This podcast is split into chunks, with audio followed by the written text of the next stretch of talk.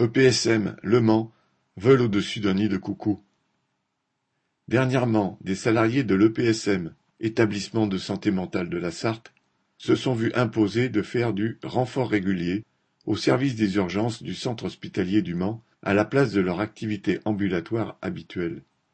Il leur est demandé lors de ce renfort régulier, citation, d'assurer une surveillance des patients en attente de transfert vers le PSM, fin citation, donc de surveiller aux urgences du centre hospitalier des patients en état de crise demandant une prise en charge psychiatrique accrue en attendant que se libère un lit pour eux à l'EPSM, hôpital psychiatrique spécialisé. L'hôpital a désigné du doux nom de patio, entre guillemets, ce lieu où sont logés les patients. Il faut oser, lorsqu'on voit la réalité.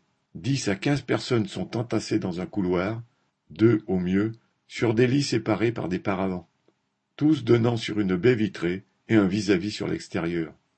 Bien sûr, aucune intimité ni confidentialité, la seule douche pour dix à quinze personnes est éloignée du service et les quatre issues ne sont ni sécurisées ni surveillées par des soignants. Quant à ceux-ci, ils ne sont prévenus que quelques jours avant le besoin de renfort, et à eux de se débrouiller avec leurs familles, les gardes d'enfants, les rendez-vous, etc. Mais c'est aussi à eux de se débrouiller pour réorganiser leur activité professionnelle déjà programmée avec l'annulation des soins planifiés. Sur place, il n'y a aucun accès aux traitements ni aux ordonnances, et pas plus de connaissance du lieu de stockage du matériel élémentaire, comme les draps, les pichets, les gants, les désinfectants, pour assurer le minimum de confort aux patients. Bien sûr, il n'y a pas de vestiaire, il faut se changer dans les toilettes, sans parler des poubelles qui débordent.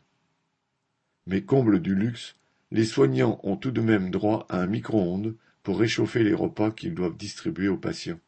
Les directions du centre hospitalier et de l'EPSM, conjointement, par leurs économies, leur politique de fermeture de lits menée depuis des lustres, mettent en situation de maltraitance non seulement les patients, mais aussi les soignants relégués au rôle de surveillants d'asile d'un autre âge. Heureusement, ceux de l'EPSM refusent de subir et de jouer ce rôle maltraitant et ont rapidement dénoncé les conditions de travail et d'accueil des patients imposées par la direction des deux hôpitaux.